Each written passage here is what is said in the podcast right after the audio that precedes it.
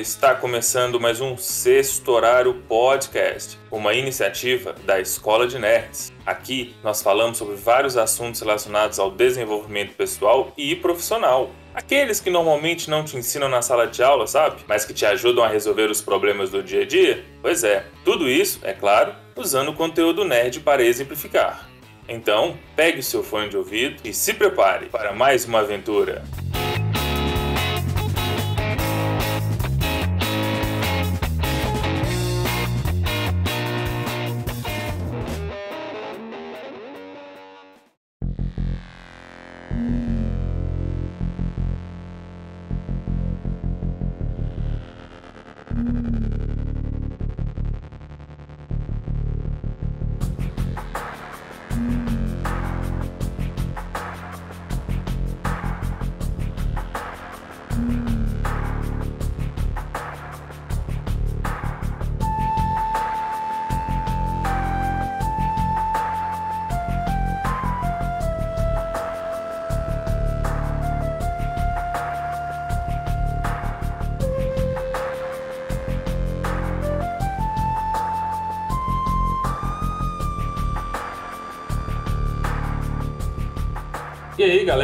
Bem?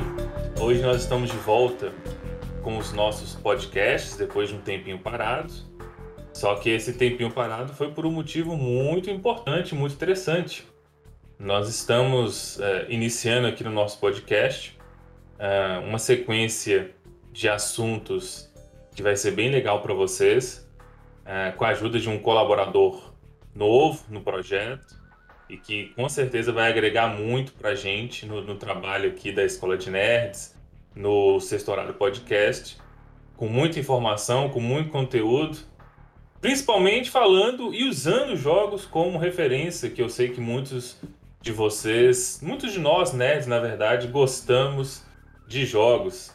E nosso convidado, barra parceiro, barra fixo e é muito fã de jogos também, é, vocês, quem acompanha o canal há mais tempo, vai reconhecer por uma live que fizemos juntos. Mas quem não conhece, eu vou deixar que ele se apresente aí para que vocês o conheçam. E aí, tudo bem, galera? Barra Xará também, né? Porque agora são dois Filipes. É o Felipe Sensei e o Felipe Félix, né? Para quem não me conhece, eu administro a página Holder Jovem, né? Que é uma página que fala sobre finanças e investimentos em geral. E aqui a gente vai estar tá fazendo uma participação bem bacana, fazendo uma, uma relação entre jogos e finanças. Talvez assim fica mais legal, né, para o pessoal aprender. Sim, com certeza. É, a gente até havia conversado quando formamos essa, essa parceria e essa proposta de que quando a gente vai pesquisar qualquer coisa sobre finanças, investimentos, a gente sempre encontra esses grandes players aí, como é, o Primo Rico e outros caras, que eles têm uma explicação, uma pegada, uma, uma didática focada na imersão dos, dos conhecimentos e dos termos. Para quem é mais assim da área de economia, às vezes aquela pessoa já é, que gosta de uma metodologia mais clássica, mais tradicional, mas você não encontra, pelo menos eu nunca encontrei, se tiver é pouco aí, uma metodologia, uma pegada para galera nerd, como nós. É, e eu, eu, particularmente, sempre gosto de citar uma coisa na literatura que os autores sempre citam, que é a jornada do herói. Todo livro, toda obra, você pode observar em filme, série, anime, livro, tudo, tem sempre uma jornada que o herói precisa cumprir. E a jornada do herói, nosso, no nosso caso, os nerds, é, ela é as, muitas das vezes subjugada, ignorada totalmente. Então a gente quer fazer essa pegada de, de podcasts voltadas para a área de finanças, de investimentos, para você que está nos ouvindo, que é nerd, que gosta do conteúdo desse, desse mundo, né? jogos, animações, séries, filmes, e que muitas das vezes se encontra na mesma situação que nós, como pessoas comuns, e não aqueles grandes empresários ou é, herdeiros de fortunas, ou já aquelas pessoas que investem há muito tempo e que hoje já têm um, uma carteira de investimento, já tem um patrimônio financeiro muito bem construído. Então, nós vamos apresentar uma proposta de discussão, de, de conteúdo, voltada para essa jornada do herói desde o seu início, do seu começo, a sua trajetória, para que nós, junto com vocês, possamos construir essa mentalidade e, claro, construir a nossa carteira, né, o nosso patrimônio financeiro. Então, o Felipe vem aí, é, um jovem, mais jovem do que eu, inclusive, é, trazendo aí o seu conhecimento e mesclando com os jogos. Hoje, na nossa abertura dessa sequência de podcasts, dessa subsérie, nós vamos falar sobre um jogo de PC muito famoso, que é o Age of Empires. Muitos já jogaram. É, eu imagino que a galera que nos ouve aí tenha curtido bastante esse jogo ali no, até os anos 2010, mais ou menos, 2012. É, então a gente vai fazer um apanhado histórico sobre esse jogo e falar sobre algumas dicas que nós aprendemos com esse jogo e que pode ser e deve ser aplicada na construção do nosso patrimônio financeiro. Mas antes de começarmos, deixa eu só dar um, um um apanhado geral para vocês aí sobre esse jogo. Que o Age of Empires é velho pra caramba, né? A primeira primeiro, o primeiro jogo da franquia, ele foi inaugurado, ou foi lançado, na verdade, em 1997. Estava lá eu com os meus sete anos de vida, é, não sabia nem o que era computador ainda. É, ao contrário de muita gente, é, eu fui ter computador já velho. Faltava tá um ano pra eu nascer ainda. é, né? Você viu, o jogo já tinha nascido antes de você. Pois é. O Age of Empires, ele tem uma característica interessante que é de ser um jogo para computadores, para PCs. Existem algumas uh, variações, né, alguns spin-offs do jogo que saíram para mobile, mas em suma, os jogos principais da franquia, eles são exclusivos de PC. É, ele foi produzido pela Ensemble Studios, que hoje é, é, é, finada, ela não existe mais, e o jogo, a franquia, ela é disponibilizada, ela é publicada comercialmente pela Microsoft. Hoje, em específico, pelo, pelo Xbox Studios. E vou até comentar uma curiosidade sobre a franquia lá no nosso bloco 2. Mas aí, Felipe, você já comentou que o jogo ele foi criado antes de você ter nascido, né? Você já teve a oportunidade de jogá-lo em algum momento? Já, eu já tive curiosidade de jogar ele porque eu tive um professor de história que ele falava muito de jogo. Falava que ele juntava. Ele jogava lá no comecinho mesmo. Ele falava que era de costume todo final de semana juntar ele e os irmãos, ele e os irmãos dele, né? E aí eles juntarem um cabo de lã mesmo, criar uma rede e eles ficarem lá o dia todo jogando só entre eles. Aí eu fiquei uhum. curioso para saber qual que é, que jogo era esse, né? Do jeito que ele falava, ele falava de um jeito tão empolgado, né, do jogo. E aí eu fui ver e vi que realmente o jogo, ele, vamos dizer assim, ele é muito completo até pra, pra época que ele foi lançado. Porque Sim. a complexidade dele, é, pro pessoal que realmente pensou esse jogo, é muito complexo. Porque questão de é, gestão de recurso, é questão também de ter todo um conhecimento, um embasamento histórico, geográfico. Então você dá pra ver uma, uma riqueza dentro dos recursos que tem nesse jogo. E aí, é, como eu já sabia o nome, eu fui pesquisar. Eu achei interessante. Eu acabei baixando. Eu não cheguei a jogar tipo online, que nem é, boa parte do pessoal que é mais raiz mesmo do jogo fez, mas joguei um, um solo só pra ver como é que era e achei bem interessante a questão. É questão de muita inteligência mesmo na hora de jogar.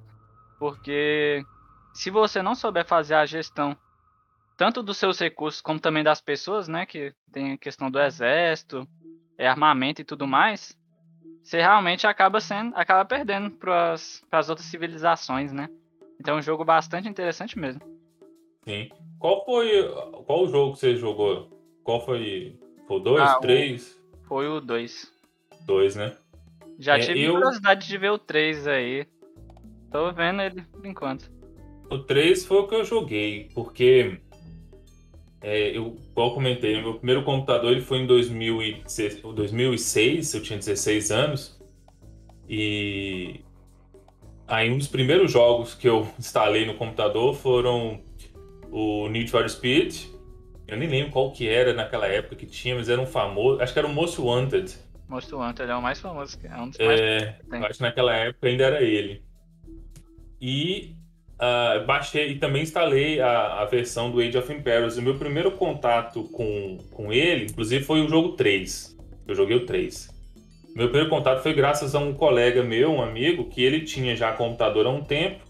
E ele falava muito sobre esse joguinho e tal. Eu, eu cheguei a ver é, ele jogando algumas coisas, mas né, como eu não tinha computador, não tinha muito interesse em, em jogar. E depois que eu, que eu ganhei esse computador, Aí eu falei, ah, vou jogar agora um pouco ele. Eu cheguei a jogar o 3 e um pouco do, do de uma das variantes que é o Age of Mythology. Deve ser um dos mais famosos também da ah, galera tá. aí. É um mais adaptado, né, pra questão de mitologia? É, é o que tem uma pegada mais mitológica, e aí você Vai tem lá deuses, monstros. Também. É, é legal porque tem a figura de, de poderes, né, sobrenaturais, você consegue invocar lá os, as, os seus, seus, suas entidades. Então tem uma pegada interessante. Normalmente, quando a gente vê a galera falando sobre esse jogo, é para falar e para discutir o ponto de vista de história, né? Ah, vamos usar Age of Empires ou Age of Mythology para ensinar história. Mas nós vamos fazer diferente. Nós temos aqui um diferencial. A gente quer discutir mentalidade, para você aplicar na sua vida e nas suas finanças. E por que, que a gente está é, com essa proposta? Eu peguei uns dados, olha só, Felipe, curioso. Você já deve saber disso também, mas talvez esses dados em específico você não conheça. Segundo um, os dados da SPC Brasil, né, que é o Serviço de Proteção ao Crédito, e da Confederação Nacional de Dirigentes Logistas, uma pesquisa em 2018, apontou que 62,1 milhões de brasileiros estão endividados. Então, vocês estão vivendo aí no famoso vermelho. Desses, uh, 40, como é? 51% desse total de 62 milhões possuem entre 30 e 39 anos. Então vai dar ali cerca de 17,6 milhões de pessoas. Uh, o grupo, que está entre 25 e 29 anos, compõe 46%. E ainda, mesmo que um número pequeno, mas ainda também nós temos jovens com idade entre 18 e 24 anos que também estão endividados. E compõe mais ou menos 4,8 milhões desses brasileiros. Ele, a pesquisa mostra que tem várias é, faixas etárias mas eu trouxe essas três é, especificamente porque é a faixa etária que normalmente é economicamente ativa e porque constitui a base do nosso público no podcast e é o público de faixa etária que nos compõe, né? Eu estou aí nos, na faixa dos 30 anos e você está na faixa dos até os 24 anos. É, é, é, assim, é muito foda você imaginar que tem jovem de 18 anos que já está endividado. Olha que situação. Pois é, nem dá pra acreditar, né? Mas Sim. isso realmente acontece. É uma coisa que, por exemplo, esse jogo, né, o Age of Empires, ele ajudaria na questão do planejamento, né, que é um dos fatores que faltou para essas pessoas estarem na situação que elas estão aí também, né? Sim. É uma coisa que normalmente não é discutida nas grades de ensino das escolas, apesar de que, se eu não estiver errado, a nova regulação da BNCC, que é o documento parametrizador de educação no Brasil, é, ela prevê alguma coisa assim, mas você vê pouco esse tipo de conteúdo, esse tipo de ensino nas escolas. Principalmente se for escola pública, aí você vê menos ainda. É. Então, assim, é, eu nunca tive, a gente já conversou por fora e na live quando fizemos. Você comentou também que você começou nessa área por uma conversa com um colega seu, um veterano seu da faculdade. Então, assim, do ponto de vista de educação formal, a gente não tem o um estímulo para isso. A gente, a gente é, é, é, levado a consumir por toda a sociedade, pelo consumismo, enfim, por outros motivos aí que não nos cabe discutir aqui, mas nós não somos é, educados ou nós não discutimos essa questão de planejamento, de educação financeira, de mentalidade financeira. Então tem muita gente aí vivendo com mais do que de fato ganham. É o famoso gastar mais do que ganha.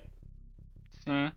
E o fato é que eu também fiquei sabendo desse, desses dados, né? São, na, infelizmente, na grade aqui de ensino no Brasil não tem. Mas eu também vi uma, uma notícia que está sendo realizada uma capacitação para os professores para essa questão mesmo direcionada para a educação financeira. E o que tudo indica, isso vai acabar impactando, né, cerca de 25 milhões de brasileiros. Então, já é pelo menos um passo aí. Mas a gente ainda tem que chegar que a gente está muito atrás ainda, por exemplo, é, dos Estados Unidos, né? Se a gente for pensar que a gente tem é, 214 milhões de habitantes e entre 3 a 4 milhões investem, por exemplo, na bolsa. Lógico que tem os outros que investem em renda fixa por questão de perfil também. Mas se for pegar esse dado só para é, verificar a proporção. Nos Estados Unidos, aqui 4% daria o quê? Quase uns 2% da população, né? Uhum. Agora, a questão dos Estados Unidos, é, com a população que eles têm, cerca de 60%, 60 da população deles investem na bolsa. Então, você já dá para enxergar aí uma, uma diferença de maturidade na questão cultural nossa de investimento. Uhum. O brasileiro gosta de investir na poupança, né?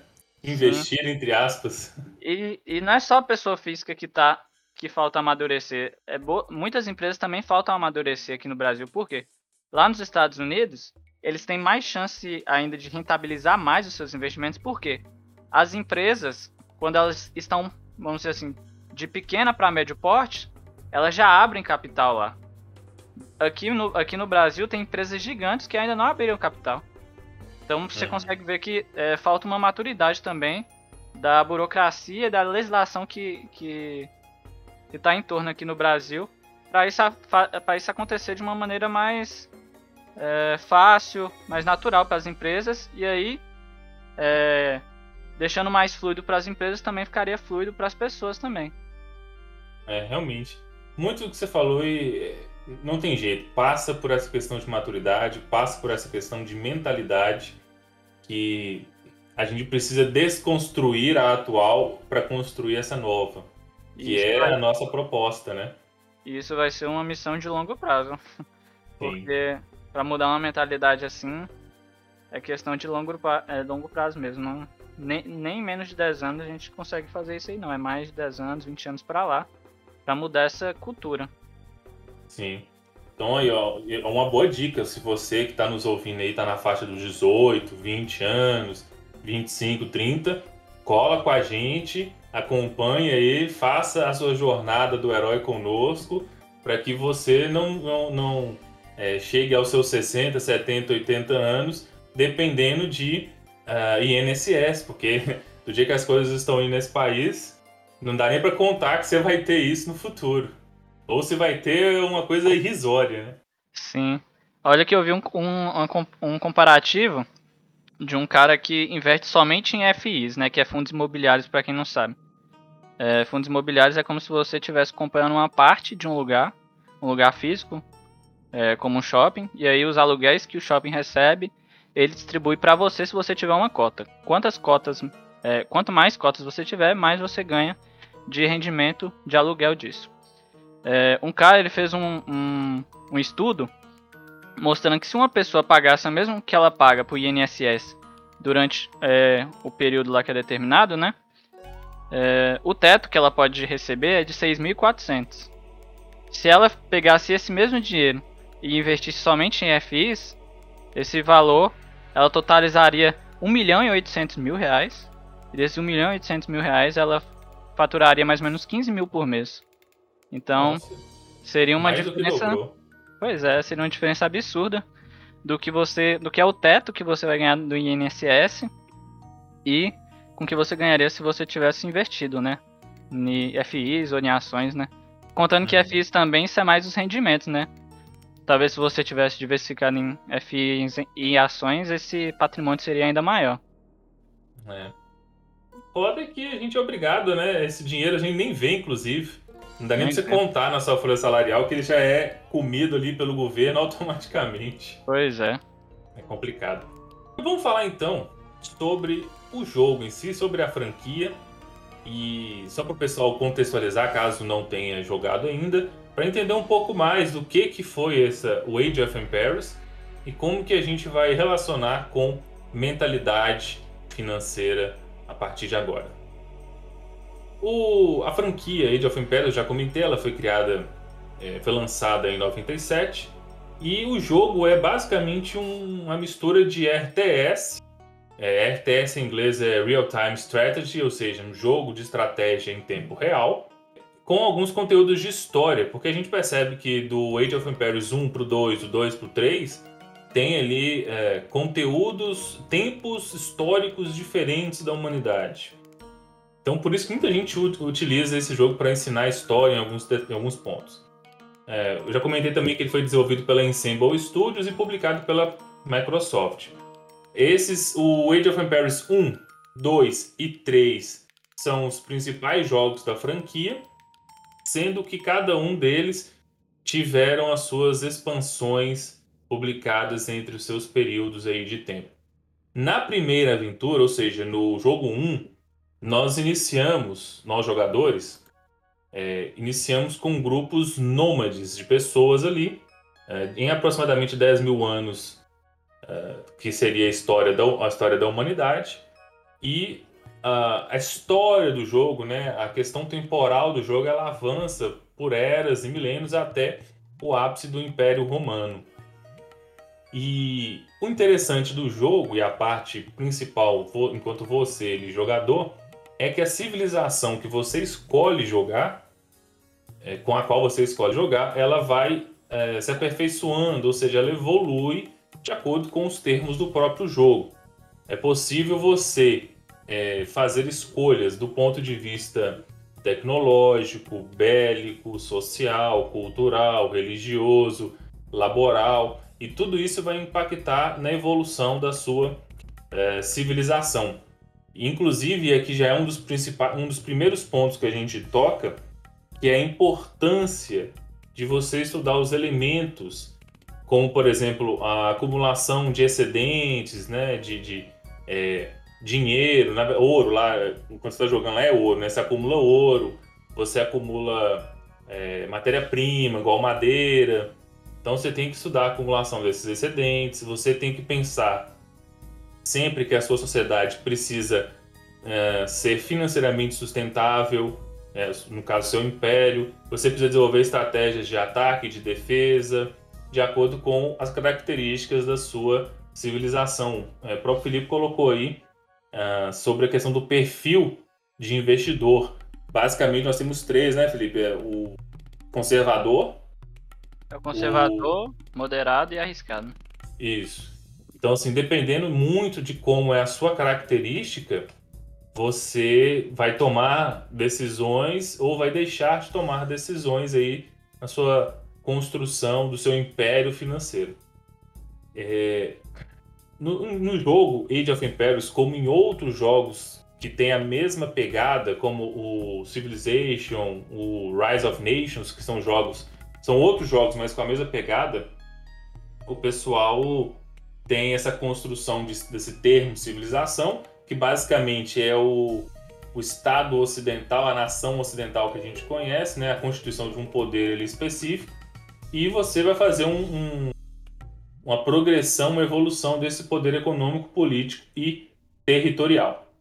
No jogo 1, você tem, você pode escolher é, civilizações da Ásia.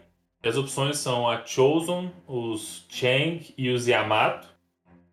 Se você escolher é, civilizações do grupo da Babilônia, você pode jogar com os babilônios, os hititas e os persas.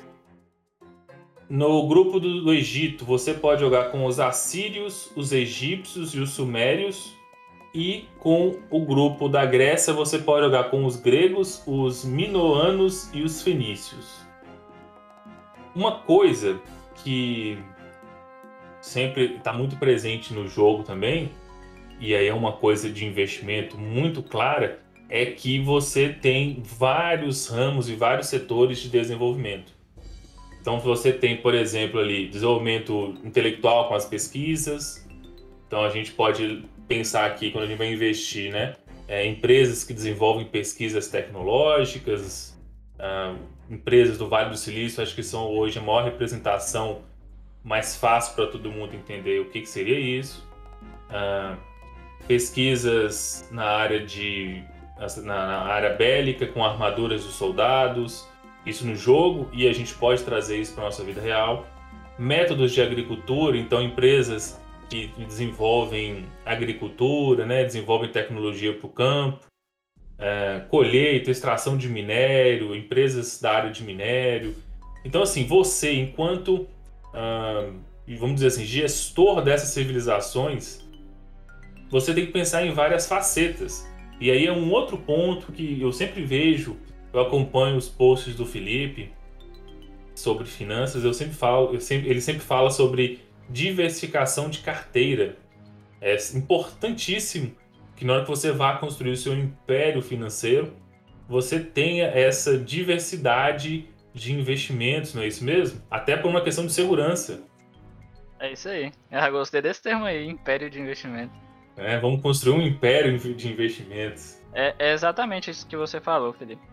É, como você mesmo mencionou no jogo, tem as, as pesquisas para diversas áreas, né?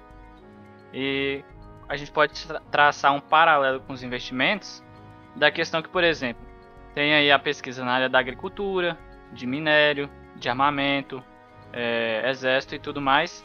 E aí a gente pode falar aqui o seguinte: se a gente está dentro do jogo fazendo a gestão da nossa civilização e a gente focar em apenas uma área, é vai ser esperado que as outras, por falta do nosso, da nossa atenção, por falta do, de a gente fazer esse equilíbrio, né? As outras vão ruir e vai acabar que, por si só, isso vai afetar a civilização como um todo. Então, nos investimentos é da mesma maneira. É, nós temos que fazer essa gestão, né?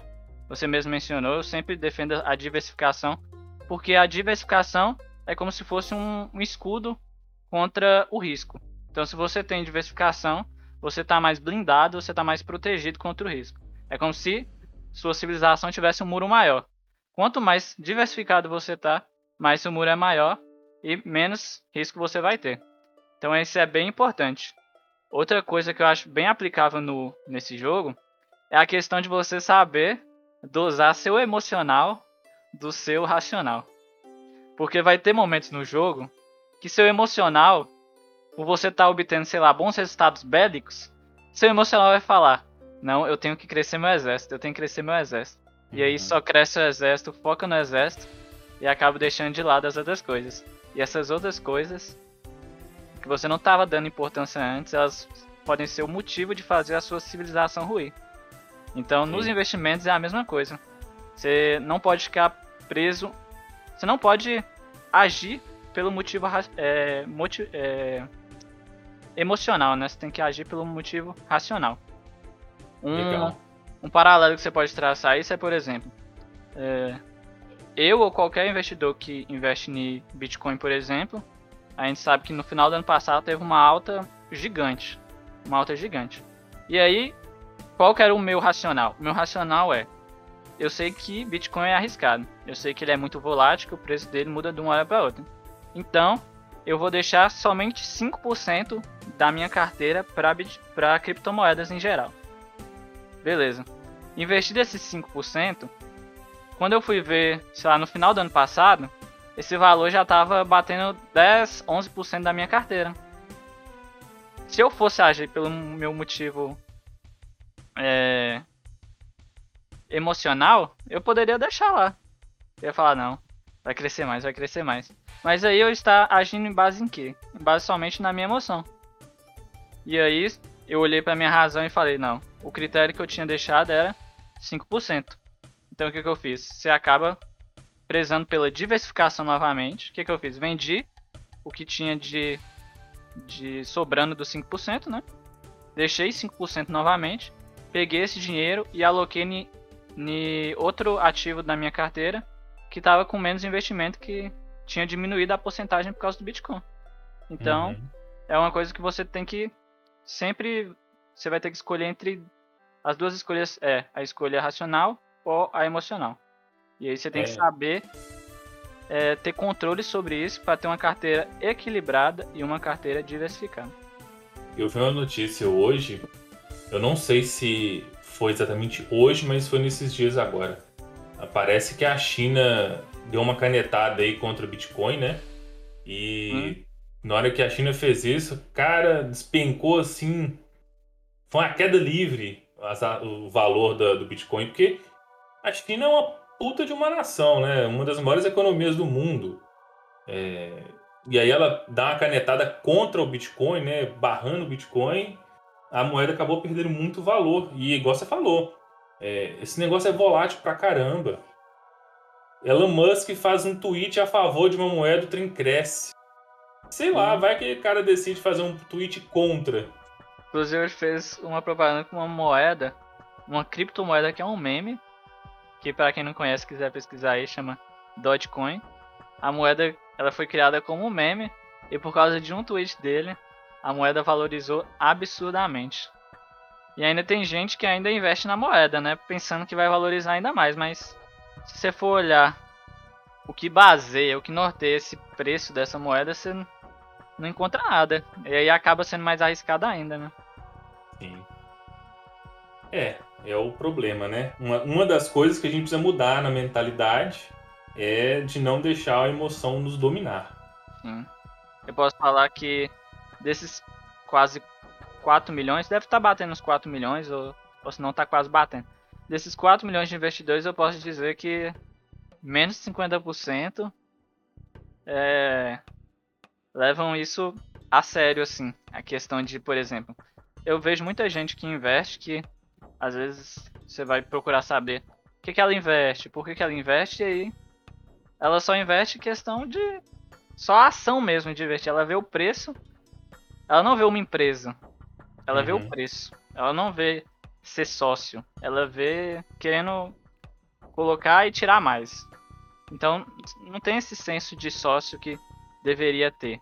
Lógico que tem alguns tipos de investimento, tipo o day trade, que é, não tem que ter esse senso mesmo, né? E tem muita gente que faz e acaba se ferrando, porque é, esse estilo de investimento é mais uma maneira para quem é mais profissional mesmo, é como se não é recomendado para pessoa física.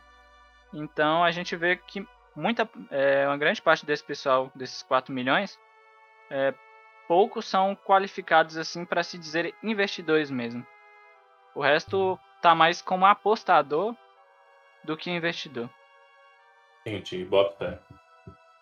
Quando a gente passa para a segunda aventura, para o segundo jogo da franquia, que foi o Age of Empires 2, a, a Era dos Reis, né, The Age of Kings, aí a gente já tem uma mudança é, de história da humanidade, a gente passa e a gente é ambientado na, no período feudal, pós a queda do Império Romano, e é, o jogo em si, as nossas civilizações, elas são focadas nessa estrutura social. E olha que interessante, ele foi lançado apenas um ano depois do primeiro jogo. Então, assim, é, muito da dinâmica, muito do gráfico foi utilizado, foi é, reutilizado, na verdade, para poder ter essa diferença entre um jogo e outro tão, tão curta. A gente sabe que hoje em dia não é tão fácil produzir um jogo, somente quando você pensa em regra, objetivo, é, design, etc, etc. É, então ele trouxe algumas melhorias técnicas, como, por exemplo, a velocidade dos personagens, uns gráficos um pouco mais realistas, até porque de 97 para 98 a gente tem uma melhoria no hardware e nos softwares. E nessa configuração do jogo 2, que foi o que você jogou, nós temos outras civilizações para poder acompanhar. A gente tem as, as civilizações da Europa Ocidental, que são os britânicos, os celtas, os francos e os espanhóis. a Europa Oriental, com os godos, os hunos, os teutônicos e os vikings. Nós temos o, os árabes, com os bizantinos, os persas, os sarracenos e os turcos. E nós temos o grupo é, asiático, com os chineses, coreanos, japoneses e mongóis. Além desses, nós temos também os da pré-colombiana, são os astecas e os maias. Mas assim, do ponto de vista de evolução e diferenciação de jogo, é, só tivemos mesmo a questão histórica e a questão das civilizações. Já no terceiro jogo, o Age of Empires 3, nós tivemos um tempo de lançamento bem diferente. Ele foi lançado em 2005, então aí sete anos depois. E esse já foi o que eu peguei para jogar, porque estava é, bem na época que eu ganhei o meu computador é, a temática dele aí já são as grandes navegações e a colonização da América pelas principais potências. Então ali se, historicamente seria ali ambientado entre 1500 e 1850.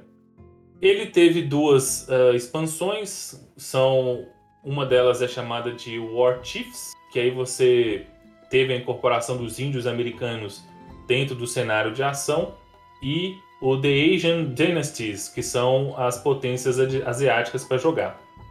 Esse jogo ele teve algumas modificações em relação aos dois primeiros no quesito de aprimoramento gráfico. Uh, já tivemos aqui a utilização de inteligência artificial. Então, quando você jogava sozinho, igual foi o seu caso, né? Você queria jogar só contra o computador, é, o programa ele aprendia as suas estratégias para tornar o jogo de pouquinho em pouquinho é, mais difícil, né? Não ficaria aquela coisa manjada, aquela coisa assim, sempre a, me a, mesma, a mesma estratégia. Então a máquina ela vai se adaptando à sua jogabilidade e aumenta gradativamente a sua, a sua é, necessidade de manter-se focado e manter-se estratégico nas suas tomadas de decisão. E aqui é mais um paralelo que a gente consegue fazer no sentido do, de você construir o seu império financeiro, porque o, o, fluxo de investimento ou de mentalidade financeira ela não é contínua. Somente quando você vai investir em, em ação e, e coisas assim que tem um alto risco. Você não vai começar agora com uma dificuldade X e vai terminar lá. É, vou dizer terminar, mas a palavra acho que não é nem essa é, você vai ter lá daqui 20 anos a mesma dificuldade. Porque tem muita coisa que influencia nessa questão de finança, nessa questão de investimento somente. Você tem questões políticas, você tem questões econômicas, você tem é, nações que aparecem, surgem, crescem com poder econômico, ou então de repente caem. Você tem uma pandemia no meio do caminho que destrói todos os seus planos iniciais você tem que se adaptar àquilo. Então, é, no, quando você joga o Age of Empires 3 e você tem essa dificuldade progressiva, uh, nos traz muito essa ideia de que construir meu império financeiro, construir minha mentalidade é uma coisa que vai ter progressivamente um nível de dificuldade aumentado. E eu preciso me manter sempre focado e atento a isso para que eu não uh, perca ou que eu não saia prejudicado ali da minha busca, na minha jornada. Tá? Você também tem a possibilidade de criar grupos de militares e trabalhadores, que aí nos dois jogos anteriores você criava, né? Você produzia personagens civis ou militares na sua civilização de forma individualizada. Agora não, você consegue é, criar 10 personagens de uma vez só. Então, ah, eu quero criar 10 soldados ali para o meu exército. Você cria. Ah, eu quero criar 10 camponeses, você cria. É, você não tinha isso nos jogos anteriores. É, tem, tem outra dinâmica de jogo aí também, que é a questão da acumulação de riqueza aprimorada, como, por exemplo, agricultura autossustentável, e isso é importante porque aí você passa a agregar outros elementos na sua busca por acumulação de riqueza. E hoje, eu, eu, eu pensando sobre isso, eu vejo como que essa questão de sustentabilidade é importante quando você vai investir numa empresa. Você até colocou aí já sobre pensar em ser um sócio daquela empresa. Não é você olhar apenas números, é você de fato ver ali uma empresa, ver os seus pensamentos, sua filosofia e suas ações. E uma empresa hoje no mundo que não pensa no meio ambiente, não pensa em sustentabilidade, ela fica com uma imagem prejudicada, né? E aconteceu isso recentemente aí é, com várias empresas. Por isso que muitos CEOs, né, muitos chefes executivos de empresas e suas, é, seus departamentos de marketing, eles têm esse foco e essa busca pela imagem de sustentabilidade dos seus produtos ou serviços. Foi legal você tocar nesse assunto, porque dentro do mundo corporativo atualmente está surgindo uma sigla que eu acho que ela vai é, ficar conhecida mais para frente, né? Que é ESG. É uma sigla que ela é em inglês, mas é, ela significa em português o quê? É governança corporativa, ambiente e social. Então é justamente isso. Muitas empresas já estão adotando esse, esse estilo de governança, que é você, além de você ter uma go boa governança, questão de resultado e tudo mais, você ter uma preocupação com o ambiente, uma preocupação social. Então, hoje em dia, a empresa que tem é, já tem essa cultura ou está implantando essa cultura em fase de transição para essa cultura, já é um diferencial muito grande até para quem é, pensa em se tornar sócio de uma empresa. Então, para quem está querendo é, tá namorando uma empresa aí para poder investir, é importante você procurar saber se ela também está com essa preocupação social e ambiental, que é uma coisa que é, no mundo que nós estamos, que a imagem da empresa é uma coisa muito forte, é uma coisa fundamental também. Sim. E aí, sim, só pro, como, como questão de curiosidade para os nossos ouvintes que gostam do, da franquia ou que não conhecem, mas partir desse podcast pretendem é, buscar é, história, buscar algum jogo aí para se aventurar e ver como é legal, nós tivemos também, além desses três principais, eu já citei aqui o Age of Mythology, que, que ele faz parte da, da, da série principal dos jogos, né? Mas ele tem uma pegada já da parte mitológica, não necessariamente é uma histórica real. E nós teremos, está previsto para o dia 28 de outubro deste ano, 2021, o Age of Empires 4 vai ser um. Né, vai dar sequência na franquia, só que ele não é desenvolvido pela Ensemble Studios mais, que ela já, já fechou, já faliu. Vai ser desenvolvido pela Relic Entertainment e vai ser publicada pela Xbox Game Studios. Esse jogo ele foi anunciado em 2017, mas é, levou um tempinho aí na sua construção, né? Foi anunciado em agosto, então nós tivemos aí um período de quatro anos até a sua possível publicação. Não sei se de fato vai acontecer nessa data. Né? Atrasos podem ocorrer, então a gente fica só na previsão mesmo aí do Age of Empires 4. Uma, uma outra curiosidade é que Uh, nós tivemos várias expansões. O Age of Empires 2 foi o que teve mais, foram, foram oito expansões para ele. Uh, no jogo 1 nós só tivemos duas, no jogo 3 foram três expansões. No Age of Mythology foram duas expansões. Seja como for, é importante, eh, caso vocês também queiram baixar o jogo agora, saberem que o Age of Empires 1, 2 e 3 eles têm uma edição definitiva. É muito comum hoje em dia, né, na, na, no setor de games aí, nós termos essa, essas melhorias no jogo, nos gráficos, no layout e algumas mecânicas de jogabilidade, e aí eles chamam isso de edição definitiva. Então, esses três primeiros, eles têm essas melhorias e, estão embutidas dentro dessa expansão chama, chamada edição definitiva. Nós tivemos também alguns jogos para dispositivos móveis, mas que não é, é do nosso foco aqui para discutir.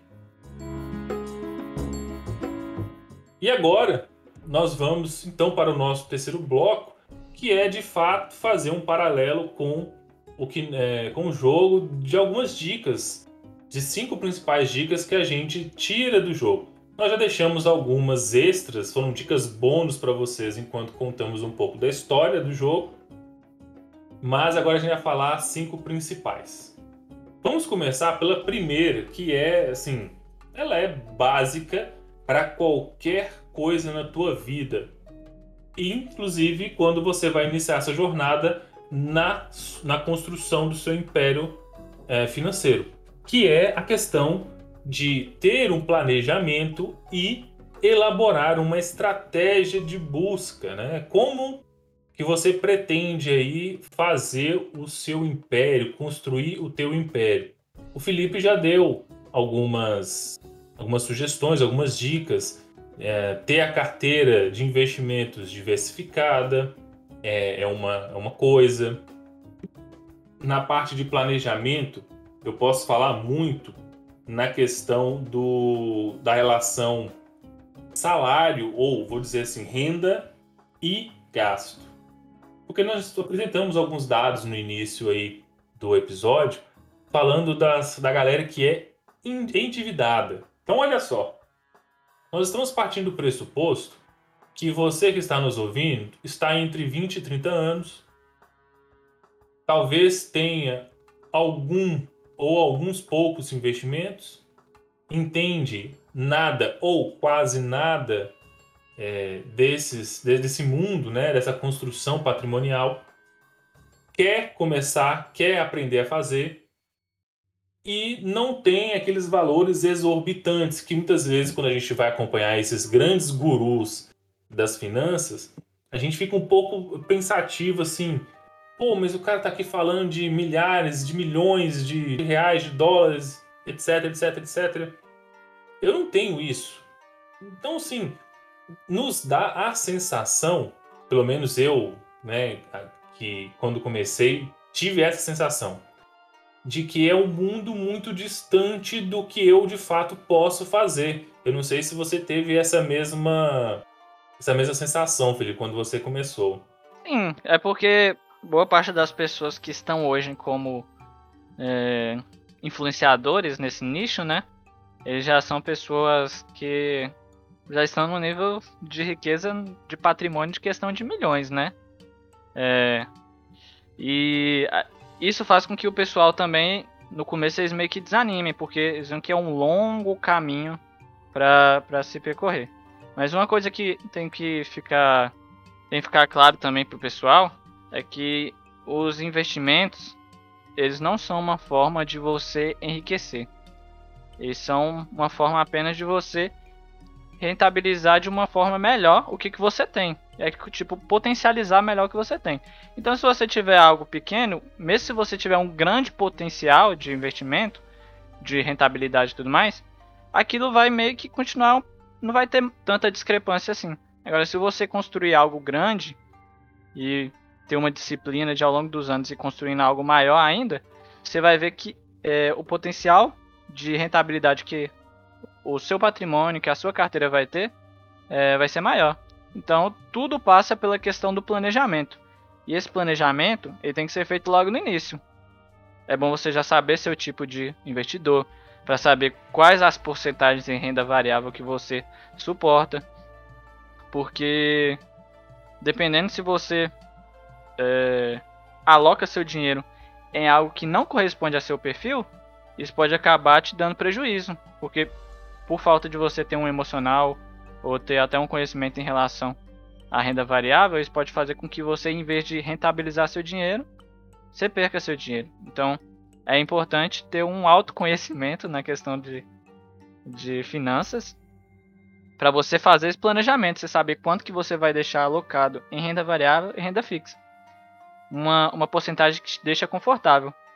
A partir do momento que você sabe isso, você vai traçar sua estratégia para a renda fixa e para a renda variável e vai procurar seguir ela é, a todo custo. Não ligar muito para a questão emocional, não. Questão racional mesmo.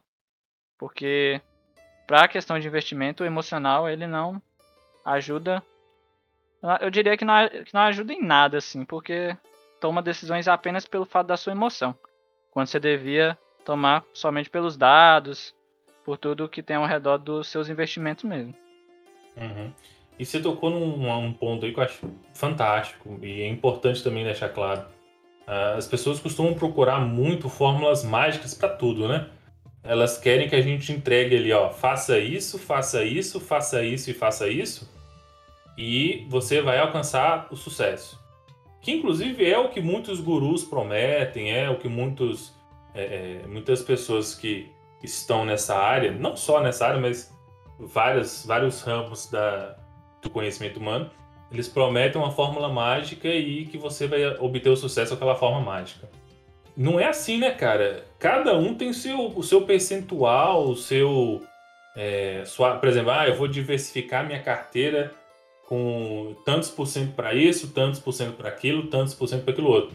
Às vezes a gente pode dar sugestões, né, dicas, opiniões, mas no final das contas, é, Cada caso é um caso. Você precisa ter esse conhecimento sobre si mesmo e de como você vai se portar. Igual, por exemplo, você estabeleceu para você que 5% seria uh, o teu percentual de criptomoedas na tua carteira. Ótimo. É, você já me falou, e eu já vi em outros lugares, pessoas indicando 2%. Eu já vi pessoas indicando 8%. Então, assim, depende muito de, como você quer construir o seu império financeiro ali, a sua, sua questão de, de renda de valor de bens, né, ao longo da, da sua vida. Sim, eu diria que você tem que alocar a porcentagem que você vai deitar na sua cama e se sentir confortável, poder dormir em paz. Porque tem gente que acaba alocando mais do que, é, vamos dizer assim, mais do que é confortável para ele. E é o tipo de pessoa que é, abriu o mercado 10 horas da manhã, ele já está lá no aplicativo acompanhando as cotações.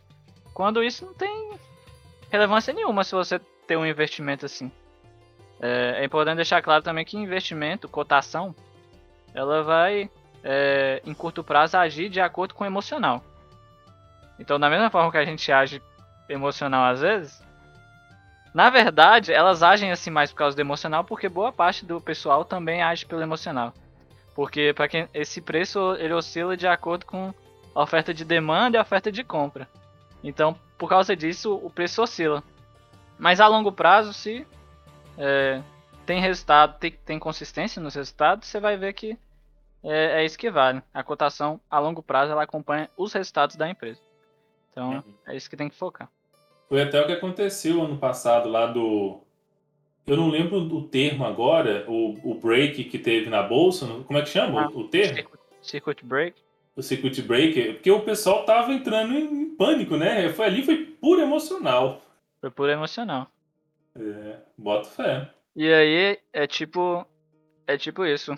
É, tem um, até um cara que é, ele fala isso, que é o, o, Bruno Perini. Eu não sei nem se essa frase é dele, mas ele costuma falar isso. Que o bom investidor, ele ele vende, ele compra ele compra suas ações ao som de canhões e vende suas ações ao som de violinos. Porque ele vai comprar as ações dele mais baratas nesse, nessa baixa, onde elas vão estar baratas, e ele vai vender quando tiver lá na alta, quando tiver é, tudo bem, tudo ok. E ele vai ter uma uma boa rentabilidade em relação a isso. O que a maioria das pessoas não fazem. O que, que a maioria das pessoas fazem? Vendem quando tá caindo e ficam vendendo até até não sobrar mais nada dos investimentos que elas tinham feito. E aí compram quando o preço está alto. E aí não tem uma forma de essa rentabilidade ser positiva, entendeu? Uhum. Aí conta muito a questão do perfil mesmo, porque perfil perfil faz muita diferença para esse tipo de investimento.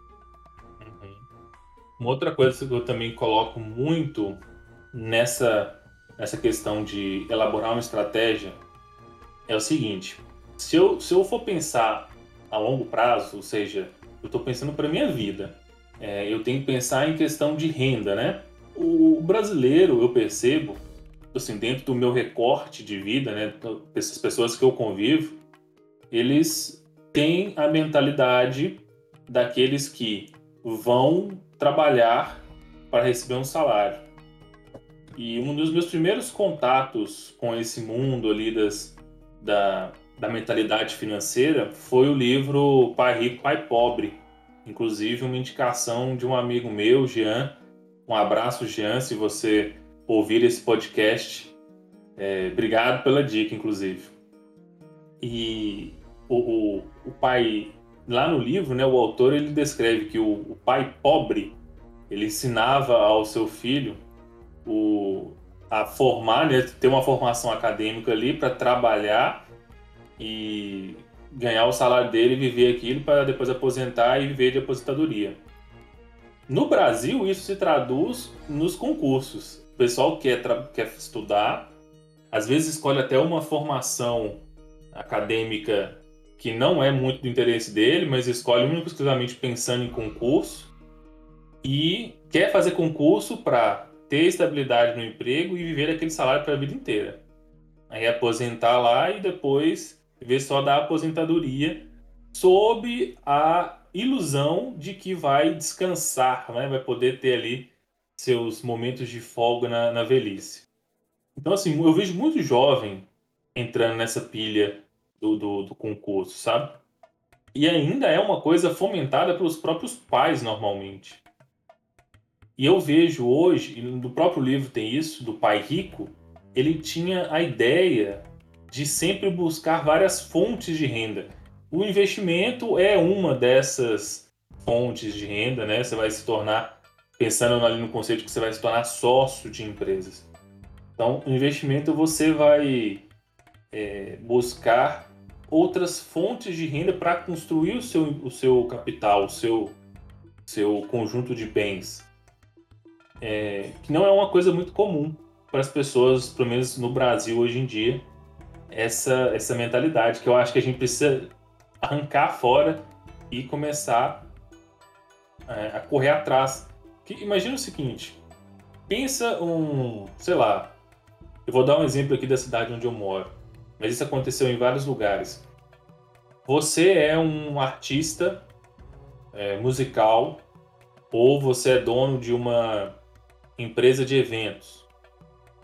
Então você está ali em março de 2020 com o princípio de uma pandemia.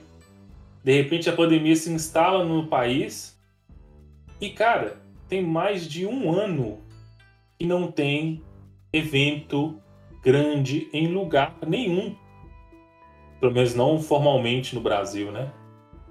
Tá começando agora a ter eventos assim com alguns milhares de pessoas em outros países que já estão com a pandemia bastante controladas. Não é o caso nosso.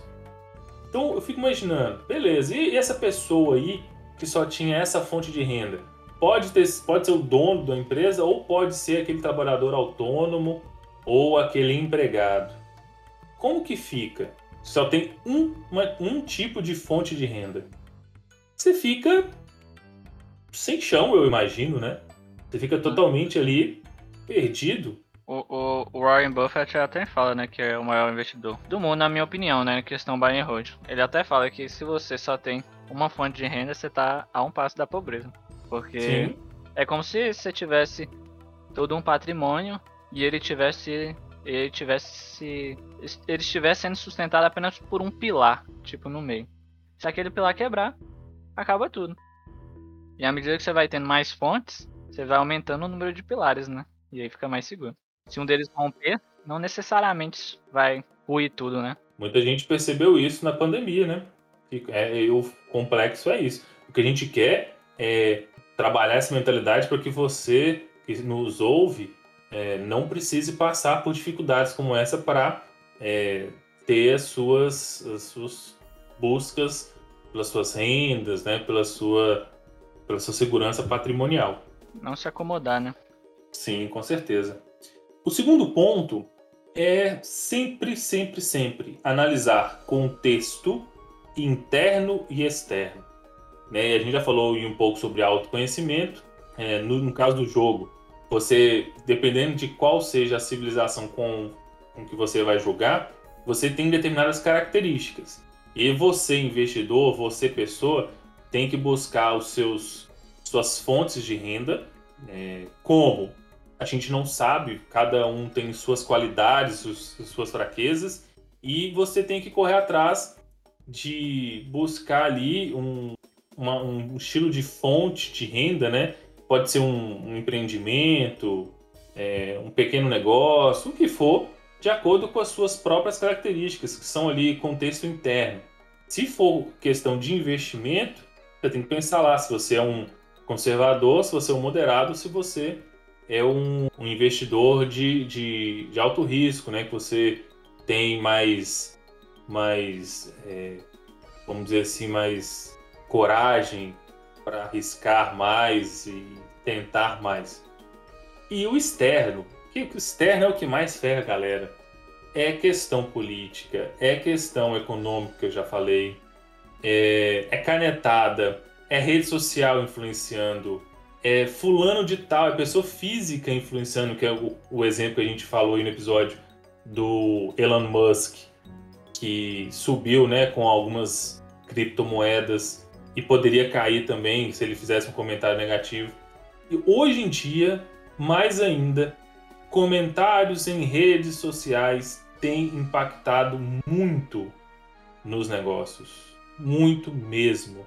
Sim, principalmente porque a imagem dos das pessoas que estão à frente do negócio, elas elas a, o mercado vê elas muito ligadas à empresa, então qualquer coisa que soe como negativo e pode não ter nada a ver com a empresa, mas se é uma coisa rela é, relacionada à pessoa que está à frente da empresa, o mercado já entende que isso vai impactar na empresa em algumas decisões que podem, vamos dizer assim, é, algumas más decisões dentro da empresa. Então ele já meio que já precifica isso a partir do momento que há alguma coisa nesse sentido.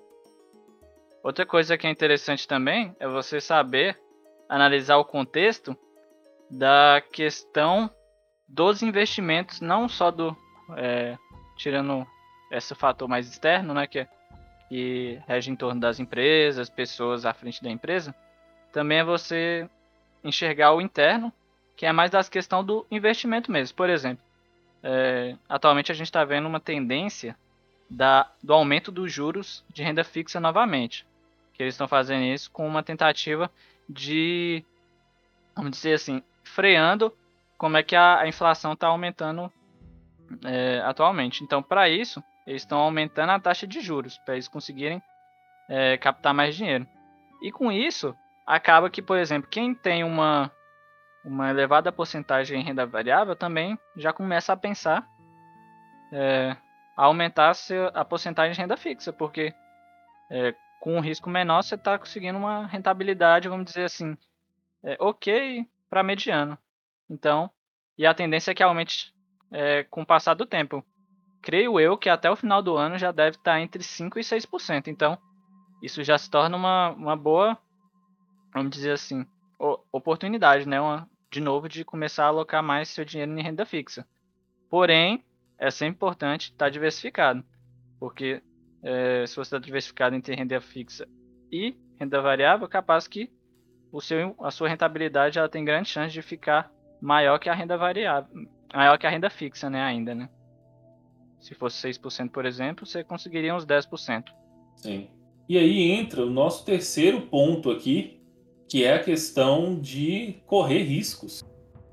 É, não tem como você falar de gerar renda, de buscar investimento, se você não tiver disposto a correr risco.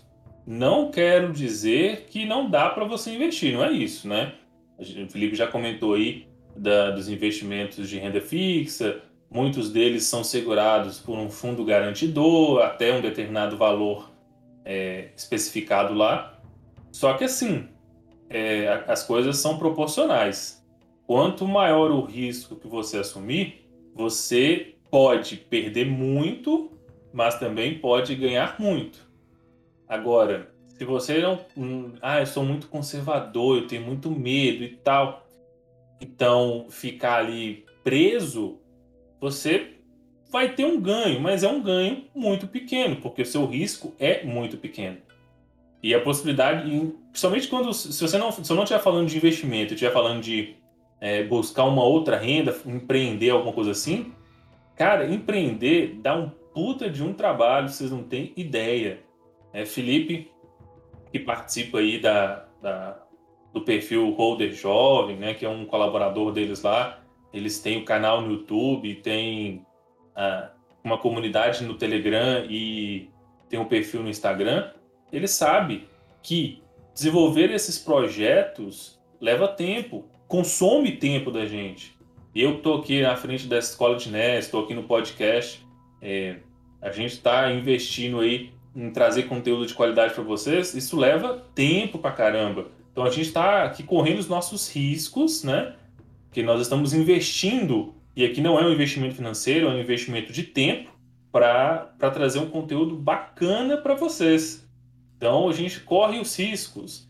E, e assim, eu vejo que, que muitas das vezes as pessoas nem começam a falar de finanças exatamente por causa do medo. Então a mentalidade fica ali no concurso, fica ali no, no, no, em comprar uma casa. O brasileiro tem muito isso ainda, né? Ah, eu tenho que comprar uma casa. Não importa como, não importa o que, que eu vou ter que fazer. Parcelado quantas vezes for, se eu pagar três vezes o valor, tudo bem, mas. É, é o famoso minha casa e minha dívida, né? Isso.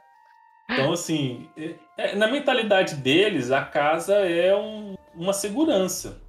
Eu sei que tem gente que fala que é investimento, aí vai ter gente que falar que não é um investimento, e aí tem gente que vai falar que depende de como está sendo usado, enfim. Não vou entrar nesse mérito. Eu também não estou falando que, não, é, que você não tem que ter uma casa, não é isso. Mas entenda que ter uma casa faz parte do seu império ali, monetário, do seu. Aliás, nem monetário é, do seu império de bens. Ponto. Mas o que nós queremos é que você consiga é, ter uh, uma tranquilidade na sua vida de falar assim, olha, eu estou buscando aqui não depender só disso para que eu tenha algo na minha vida. Sim, isso é muito verdade. Outra coisa que eu acho interessante você falar é essa questão do risco.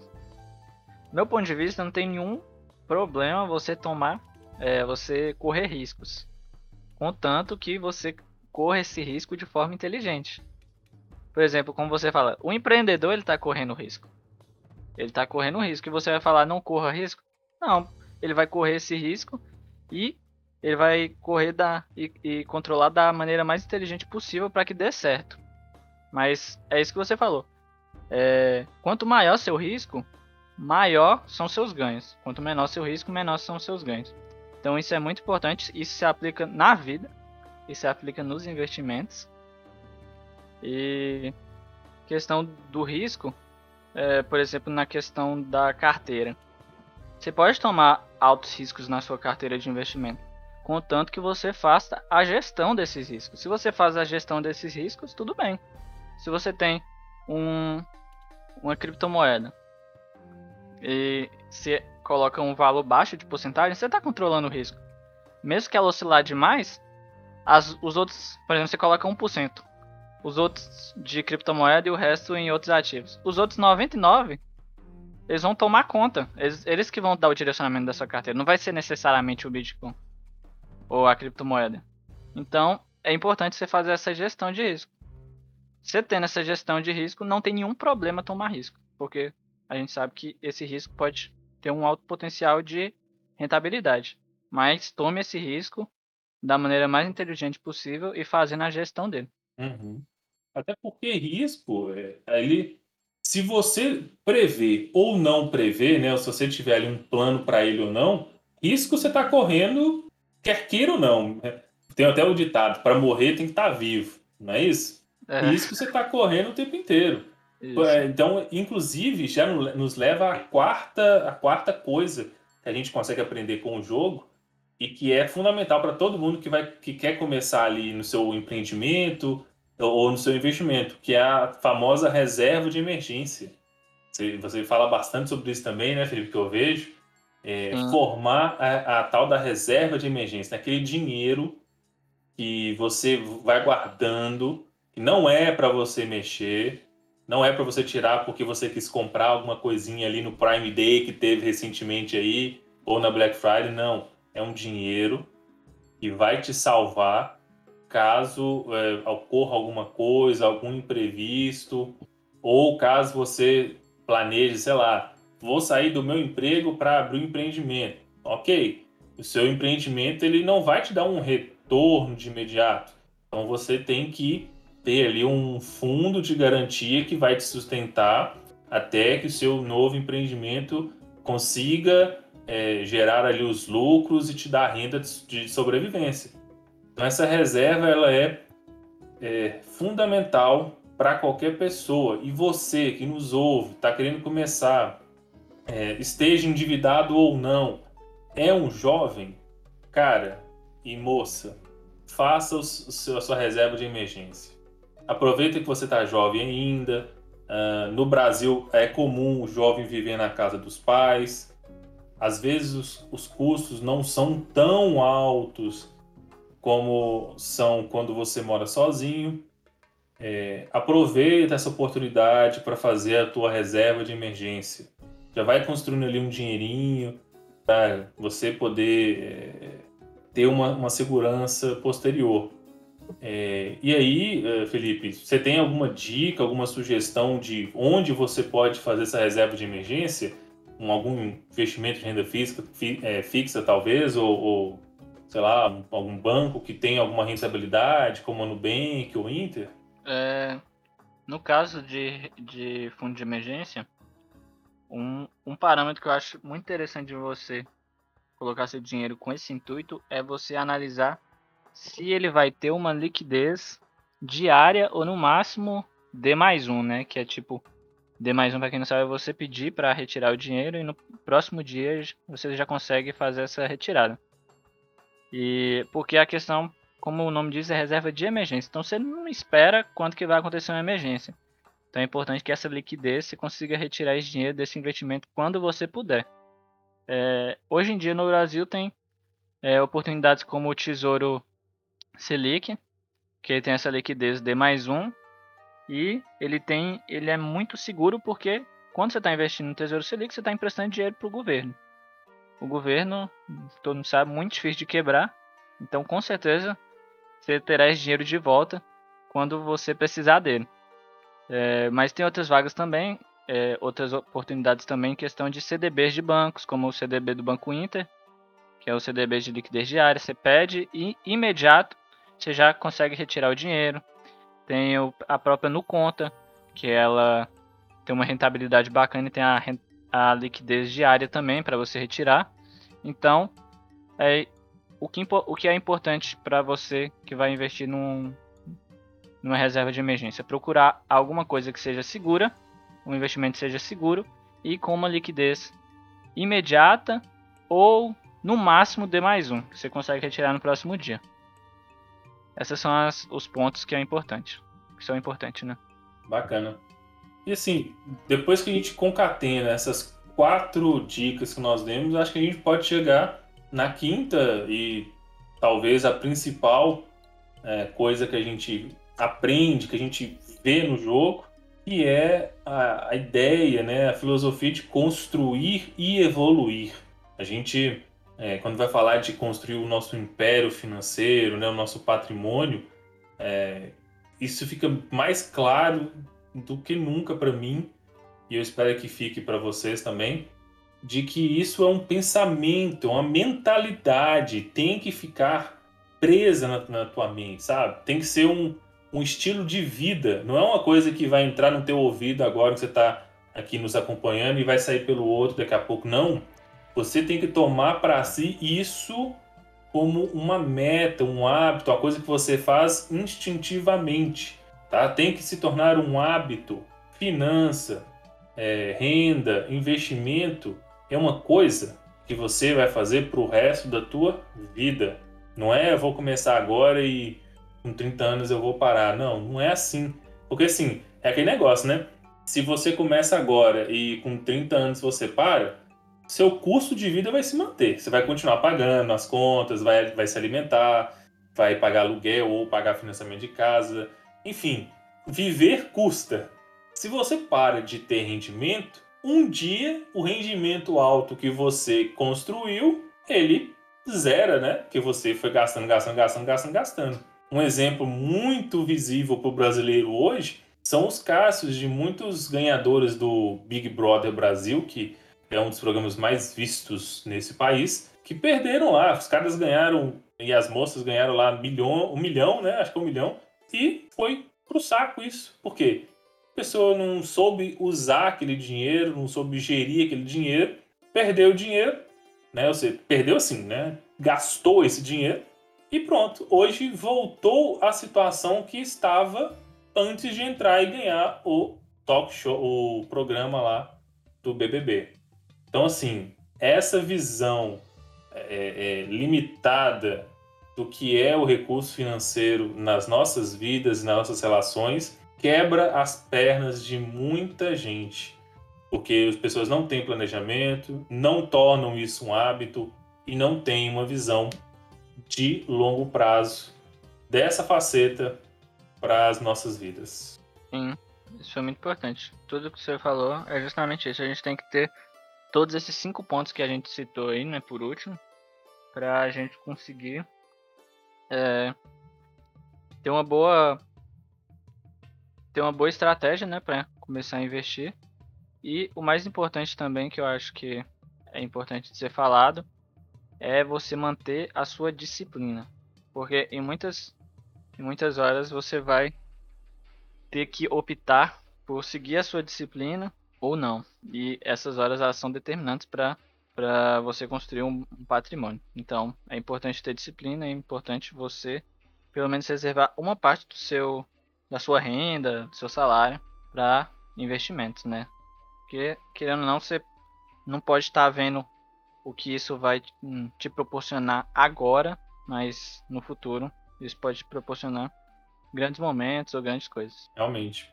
É, para quem não me conhece, né, eu, eu sou concursado, então muita gente pode falar assim, ah, tá, tá de boas aí, tá garantido aí na vida e tal.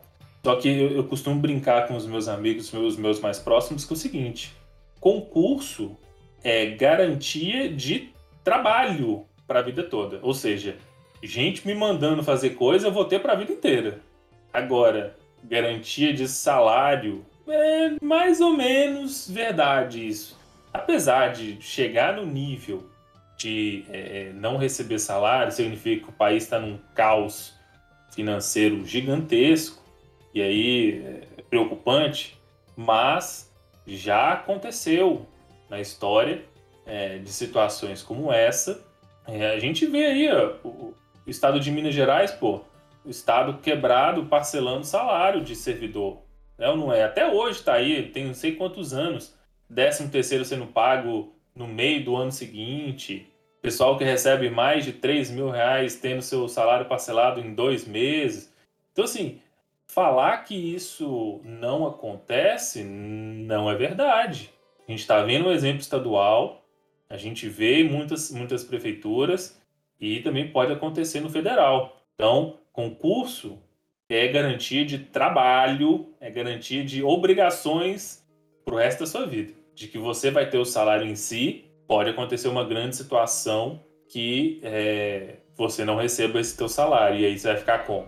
Eu, no meu caso, já estou buscando essa, essa, essa construção do meu, do meu patrimônio financeiro por outros meios que não é, que não dependa só dessa minha, desse meu salário advindo do, do meu do meu trabalho como, como professor, né? Então eu faço ali buscando os meus investimentos. Já passei dessa primeira fase da reserva de emergência que o Felipe tanto fala. De tanto ele falar, e eu, aquilo ali ficou na minha mente. Falei, não, eu vou, vou fazer uma reserva de emergência. Trem ficou na minha cabeça. Aí, então, assim, eu já tenho essa, essa, essa reserva aí para me garantir caso aconteça alguma coisa. E agora a gente já está na, na, na construção tal do do patrimônio aí, do, do império financeiro que eu quero ter para mais para frente me sentir mais tranquilo quanto ao meu futuro, né?